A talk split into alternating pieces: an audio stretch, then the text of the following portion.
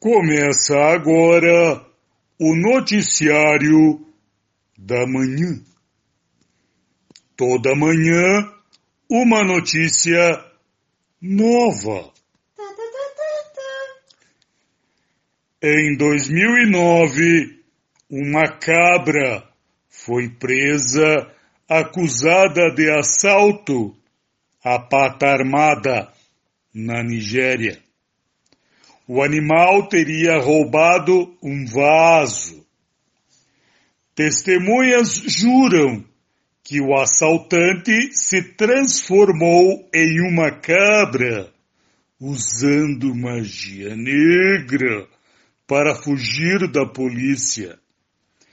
Segundo relatos, o criminoso fugiu, mas foi encurralado pela população se transformou novamente no bicho.